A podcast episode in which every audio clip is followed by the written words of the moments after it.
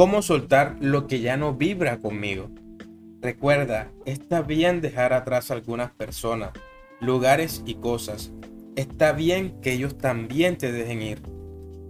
Permítete estar triste y lamentar la pérdida de lo que estás soltando. No puedes curar lo que no te permite sentir. Y pregúntate, ¿lo que estoy sosteniendo también me sostiene a mí? Contéstalo con mucha sinceridad.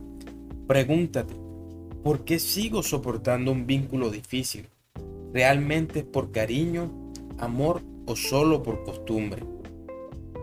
Libérate de la culpa. Las cosas sucedieron como tenían que suceder.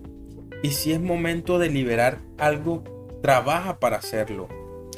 Las relaciones no necesitan durar para siempre para cumplir su propósito.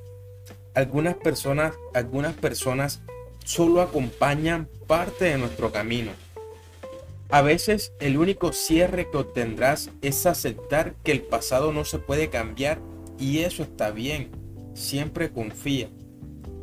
Ten en cuenta que dejar ir también es dejar entrar. Hacer espacio para algo nuevo siempre es difícil, sobre todo durante todo este proceso. Pero vale, vale, vale mucho la pena.